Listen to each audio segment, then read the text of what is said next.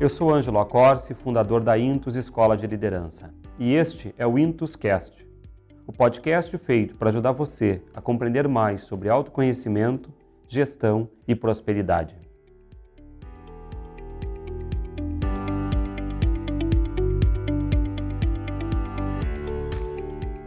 O conteúdo que vamos discutir aqui é fundamental quando falamos de autoconhecimento e liderança. Ele ajuda a compreender e, se quisermos, inclusive, superar algumas questões básicas do nosso modo de posicionarmos frente aos nossos projetos, nossas relações e a nós mesmos. Esse conteúdo vai muito além da compreensão e superação de uma eventual fragilidade em dizer não. Ele ajuda a porque muitas vezes nos conectamos com algum sócio, parceiro ou colaborador em dependência ou seja, desenvolvemos uma relação que se verifica em dependência, como uma dependência. Ou seja, chegamos ao ponto de deixar em segundo plano o escopo econômico de um projeto empresarial e entrar em uma dependência afetiva. Esse é um conteúdo que também pode nos apoiar a compreender por que algumas relações são tão difíceis de serem superadas, independente de, de qual esfera da nossa vida ela pertença. Se você é um empresário ou um gestor, a discussão que nós faremos aqui irá te ajudar a entender por que você tem mais facilidade de delegar ou até mesmo supervisionar pessoas com determinado perfil e extrema dificuldade em fazê-lo com pessoas que possuem outras características. É um conteúdo que pode ampliar a consciência sobre o próprio mindset. Ele abre uma parte muito significativa da compreensão sobre a nossa personalidade. E quando nós falamos em personalidade, estamos nos referindo ao modo como posicionamos a nós mesmos na existência. Feita essa contextualização e sublinhada a relevância desse podcast, informo que nós iremos falar sobre heteroreferência e autorreferência. Esses são os dois conceitos que são o pano de fundo deste conteúdo. Eu imagino que só por como são essas duas palavras você já tenha deduzido que o conteúdo, como é característica dos nossos materiais na Intus, ele é bastante profundo. Mas eu farei o possível para deixá-lo o mais compreensível objetivo e prático. Faremos uma jornada de compreensão que começará na infância e nos levará até a vida adulta e toda a complexidade inerente a ela. Ao final, você verá que boa parte dos nossos erros, é, dos erros que eu faço contra mim mesmo, boa parte do meu processo de autossabotagem é um desejo. É uma escolha de permanecer dentro de uma dinâmica que recicla um estado infantil. Uh, por que eu estou dizendo que recicla um estado infantil? Porque gera uma pseudo-mudança, uma pseudo-evolução. Parece que eu estou evoluindo.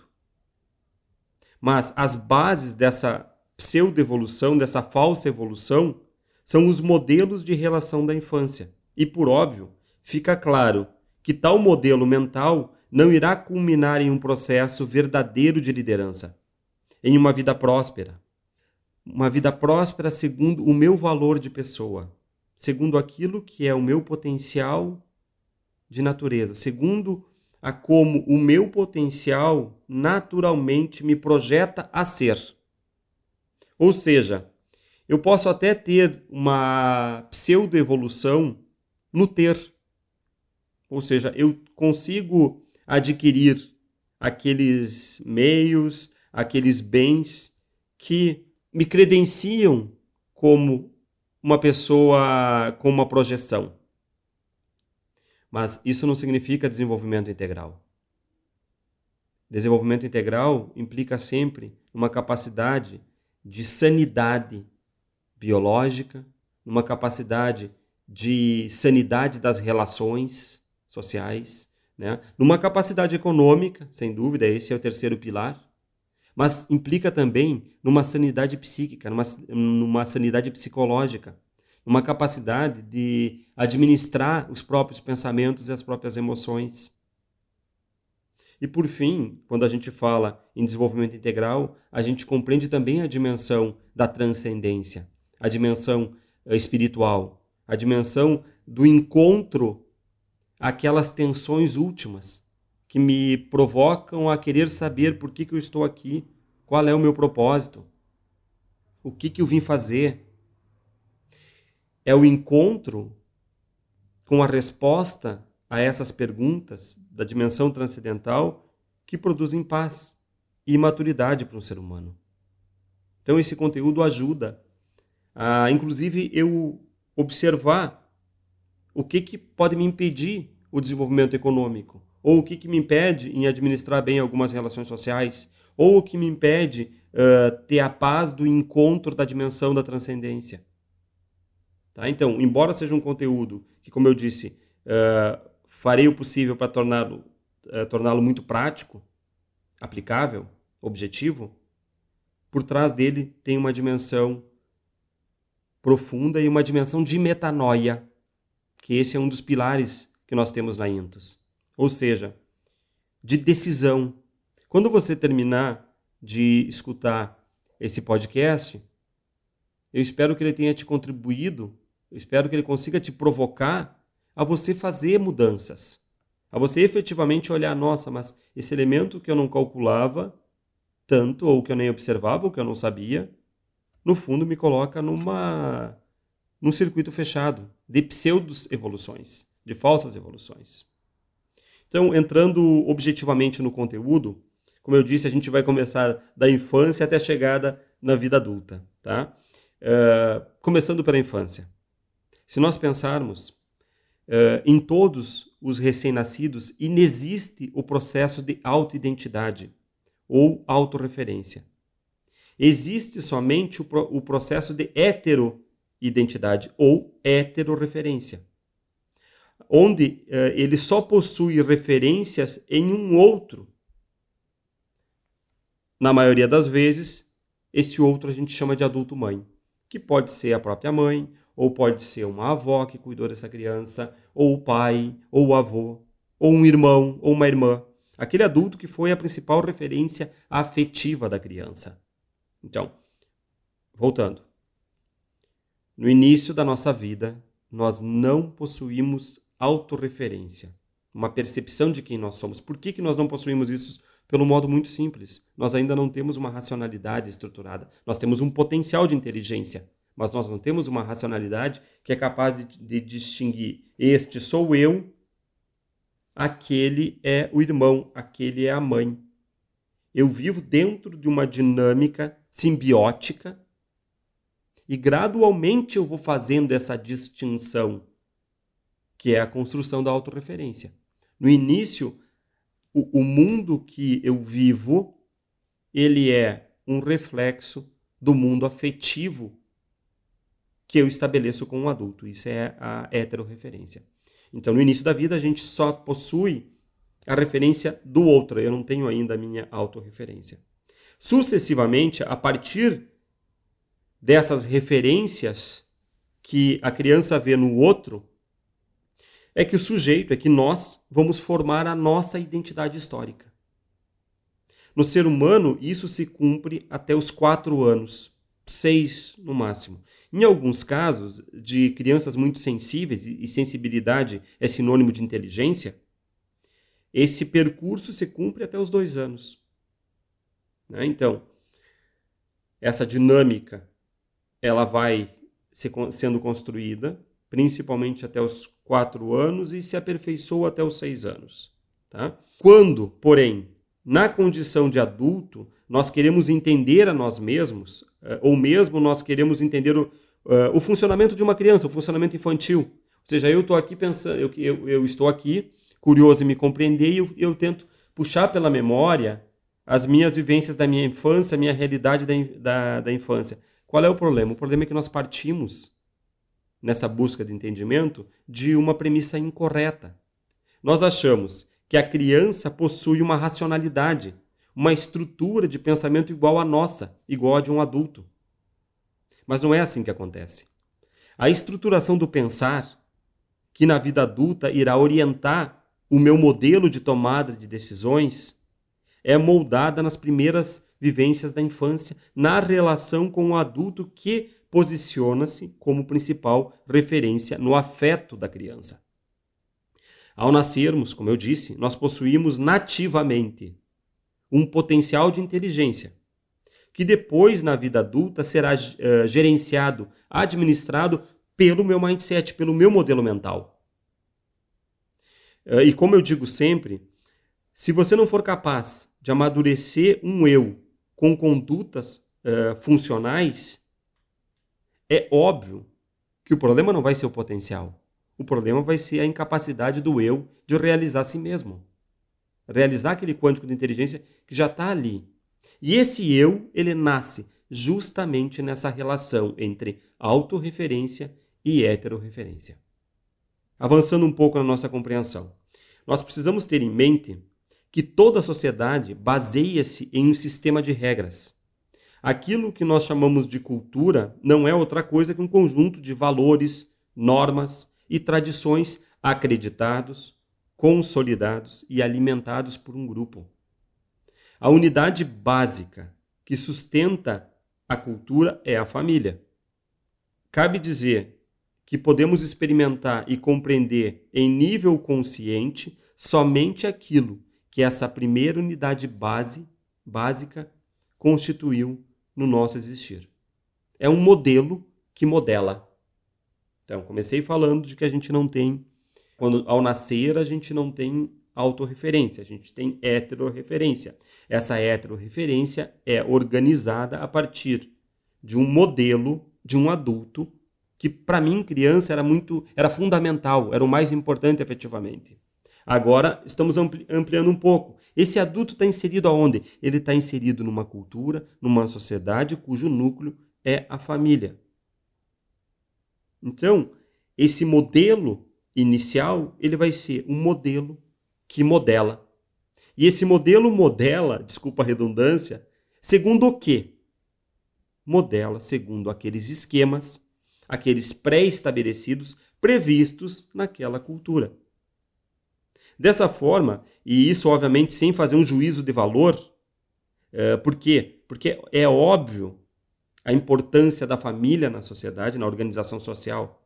Tá? Uh, mas se eu quero o mundo da liderança, eu tenho que ter a capacidade de desenvolvimento crítico, crítico, acerca de como que eu me moldei. Porque autoconhecimento é justamente isso. É um processo de aprendizagem que você consegue acessar, acessar aquilo que é o teu potencial, mas também aquilo que limita o teu potencial. Aquilo que aonde você ficou condicionado, onde você ficou preso, preso. E que essa, essa, esse modo de condicionamento depois determina a percepção. Determina o que eu quero perceber e o que eu não, o que eu não quero perceber. Determina uma seleção temática do mundo. Eu vou selecionar o mundo segundo aquele modelo que me modelou. Então, voltei. Essa, essa unidade básica depois se faz como modelo que modela. E modela segundo alguns esquemas que são aqueles esquemas da cultura. No Brasil de um jeito, na Rússia do outro, na China do outro, numa grande cidade de um modo, numa pequena cidade de um outro modo. Se a cultura religiosa é X, é desse modo, se a cultura religiosa é Y, é aquele outro modo, se a situação econômica é essa, é um modo, se é aquela, é um outro modo. Então, uh, sem fazer juízo de valor, é óbvio que os valores da família são os valores da cultura. E não necessariamente, essa é a passagem central para você começar a compreender. Não necessariamente são aqueles valores que enaltecem, que enobrecem, que fortalecem a sua identidade de natureza. Elas confortam a tua identidade histórica, do teu eu, mas não necessariamente potencializam dão espaço para a realização daquele quântico de inteligência que a vida te deu. Portanto, quando um indivíduo que não aprendeu a possuir as próprias escolhas e vontades, ou seja, aquele modelo, ele não foi um modelo que gerou autonomia, mas que gerou dependência. Né? uh, quando aquele indivíduo não foi colocado no desafio de identificar as próprias características da sua identidade, quando a esse indivíduo é imposto a fazer algo do qual ele não sabe ou nunca fez, ou simplesmente não sabe fazer, ele entra em medo. E ele não sabe dizer não, ele não sabe negar a proposta. Por quê? Porque ele nunca precisou fazer o mesmo no seu ambiente familiar. Toda vez que ele precisava escolher, por exemplo, ele se baseava nas escolhas dos outros por aquilo que lhe parecia, por exemplo, mais fácil, mais favorável no momento. E, e o fato dessa dificuldade de dizer não, hoje, lhe acarreta uma sobrecarga. Né? Uh, como que se dá essa sobrecarga?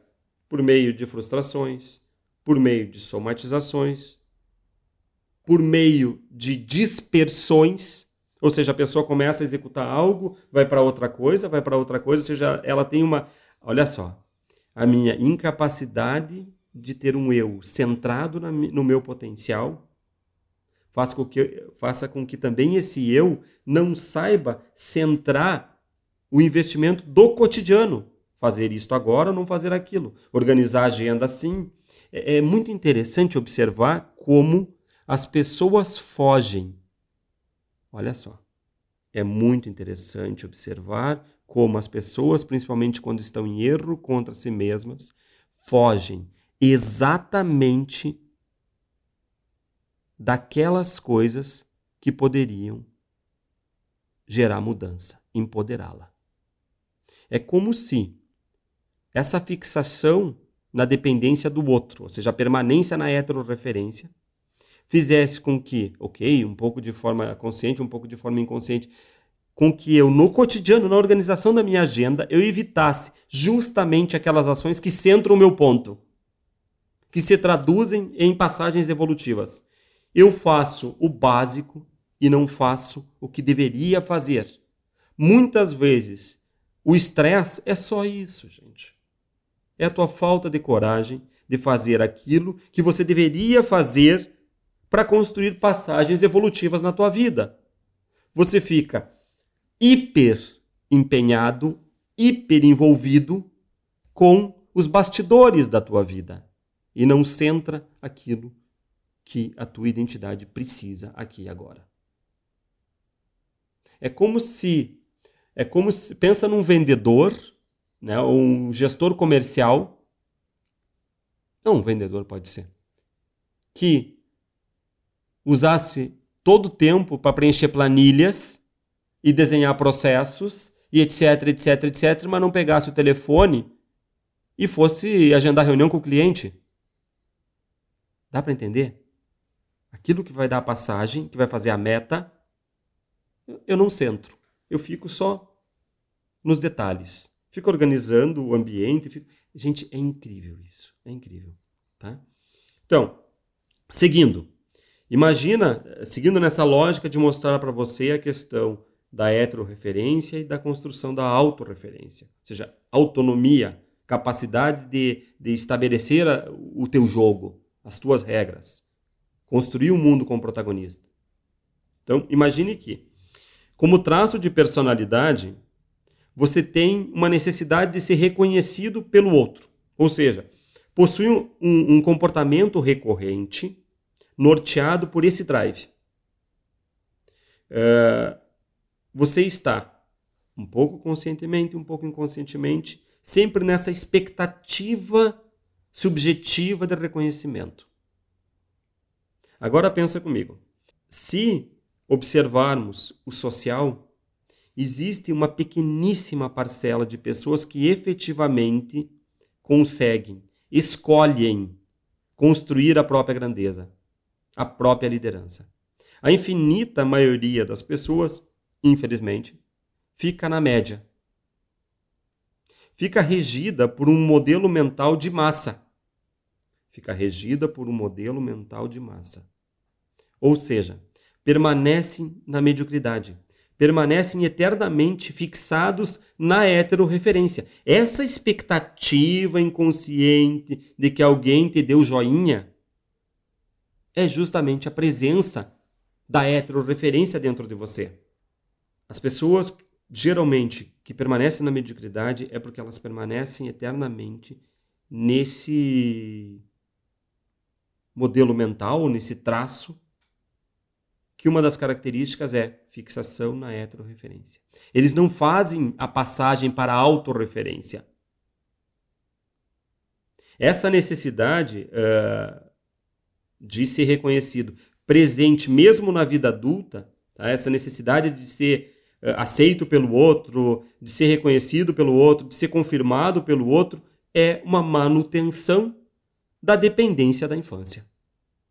Ah, tudo bem, hoje eu tenho 40 anos, hoje eu tenho 30 anos.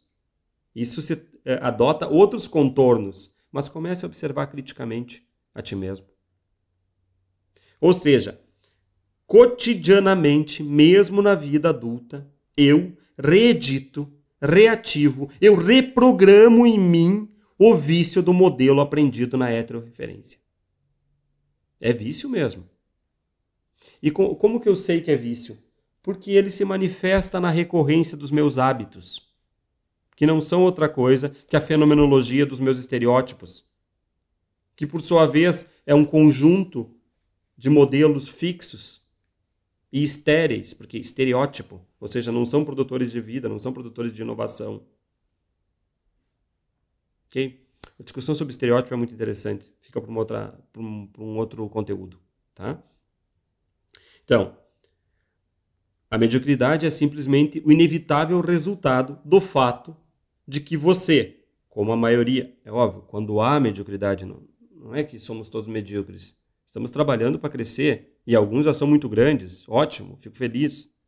Né? Eu tenho plena ciência de que um percentual muito significativo das pessoas que acompanham o nosso podcast, felizmente, são vencedores. São pessoas que estão construindo muito bem e usam esses conteúdos para ir afiando o, o machado, para continuarem constantemente na dinâmica de competência e de competitividade.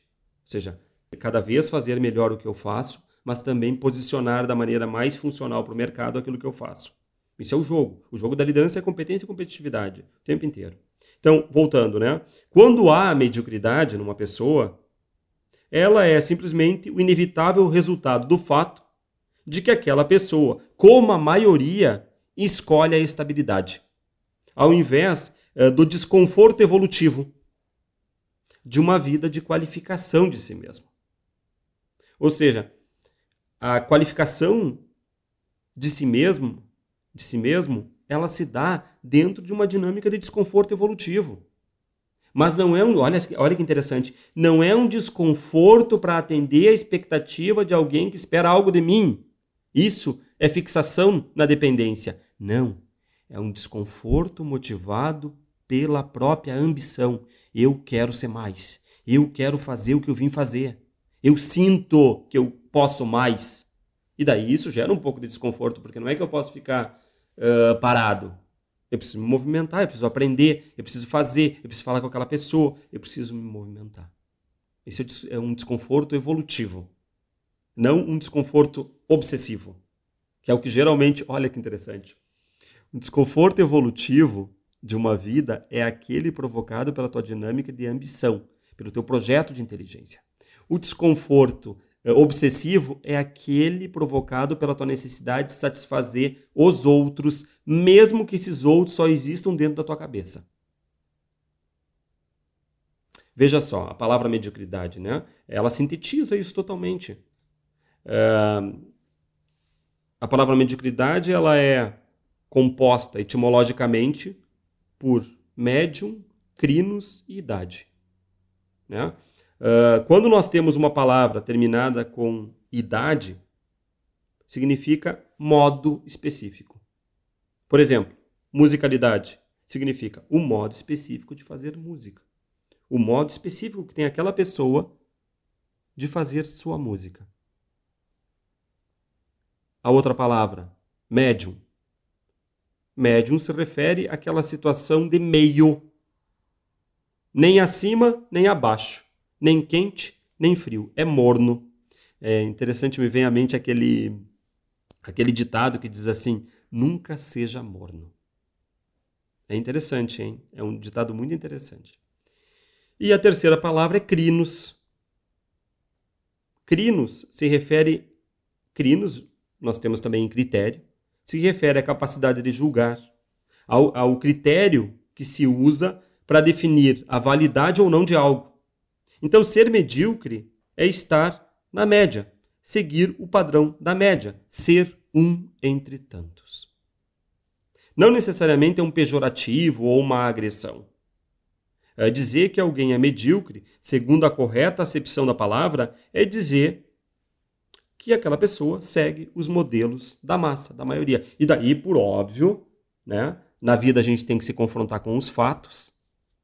Se eu sigo modelos de massa, eu produzo resultados de massa. É lógico, é lógica consequencial. O teu mindset põe os teus resultados. Assim como uma empresa, por exemplo, indica o mindset do líder. Né? Tem... Somos seres sociais, não somos uma ilha. Uh, nós insistimos sempre sobre isso aqui na Intus. É no jogo social, é na relação com os outros que o líder constrói a sua grandeza e torna-se função ao social. Uh, porém, essa construção só é possível com capacidade de ser autônomo, que eu diria que é exatamente o polo oposto da mediocridade.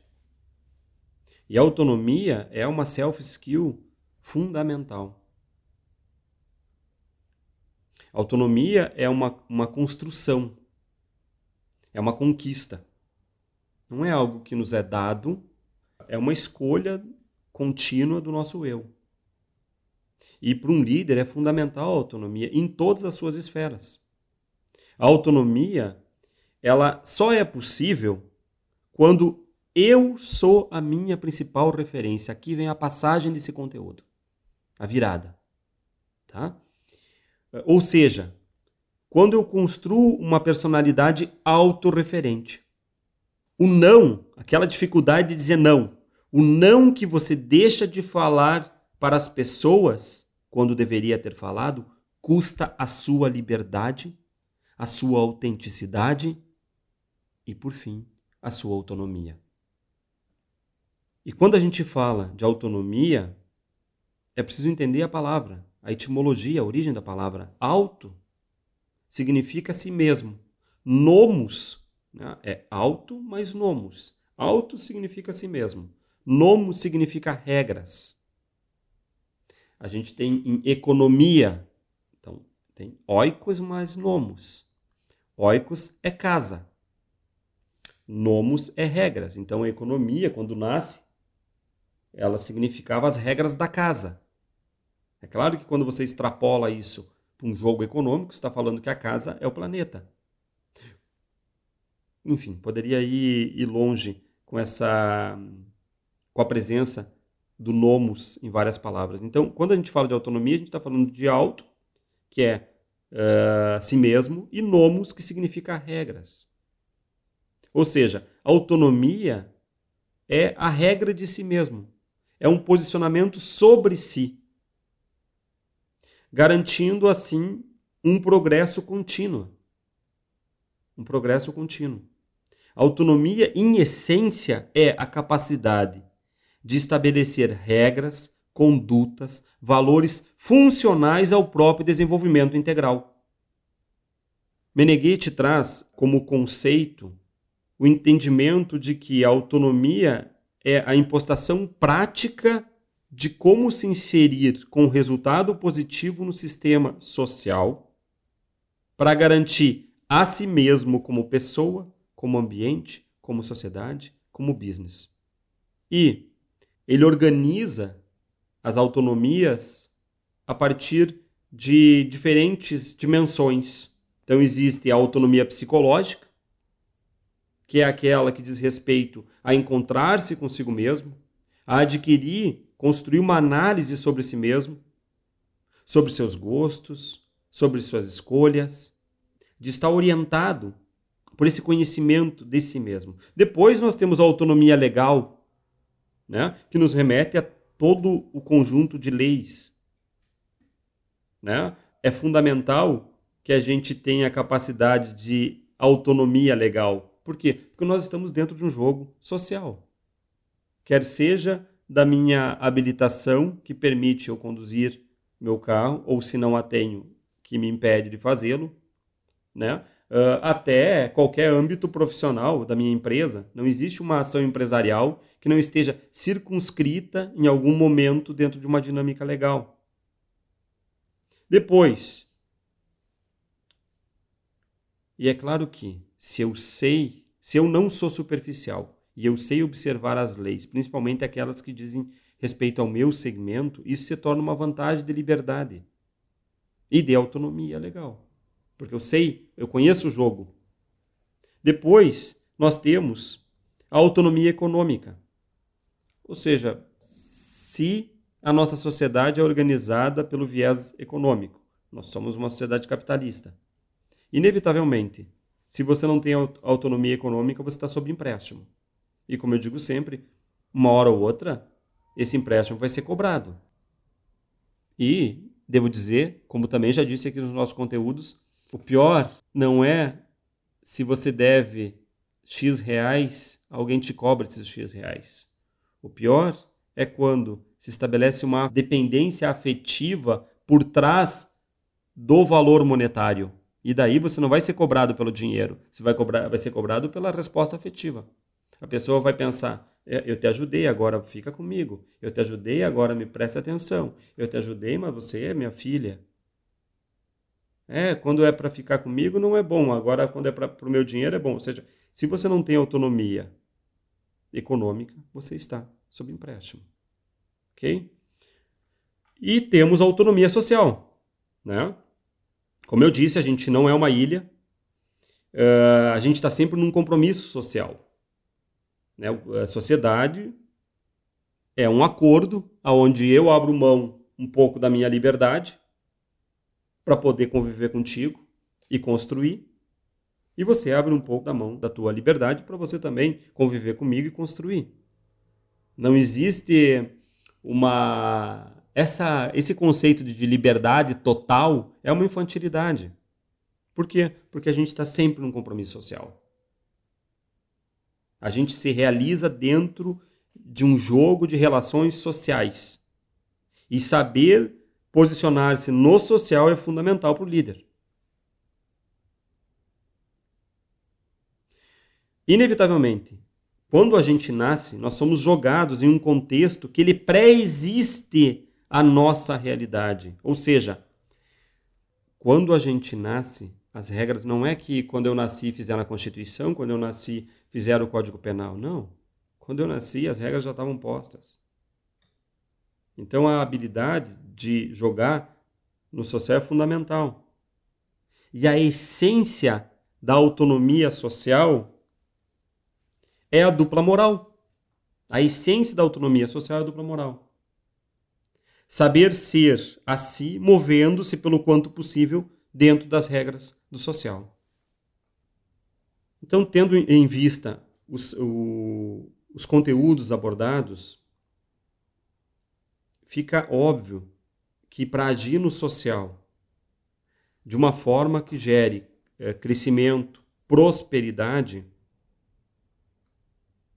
é fundamental que a gente saiba administrar primeiro o nosso potencial e depois as relações sociais, garantindo a própria identidade funcional, de forma que seja executadas autonomias com competência, sendo capaz de decidir e traçar o próprio caminho, conforme o seu projeto de natureza, conforme todos aqueles potenciais que já que já estão presentes em você, que já lhe foram destinados.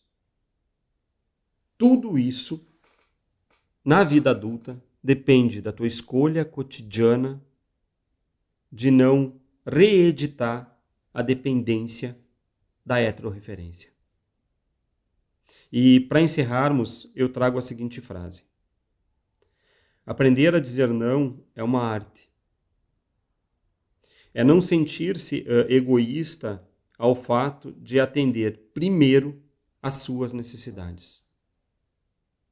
A dinâmica que a gente sente muitas vezes quando se posiciona e diz, por exemplo, um não, é a de medo, de culpa e de dúvida. Comece a observar. Ou seja, quase como se eu, eu não pudesse posicionar a mim mesmo porque me sinto culpado se sou a mim mesmo.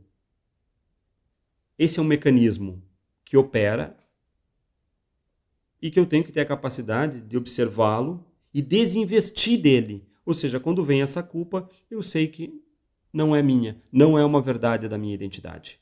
É um medo da minha parte infantil. E assim, gradualmente, você vai compreendendo como esses mecanismos agem e fazendo uma escolha. Escolha pelo quê? Escolha pela tua autonomia. Escolha pela tua identidade. Até logo.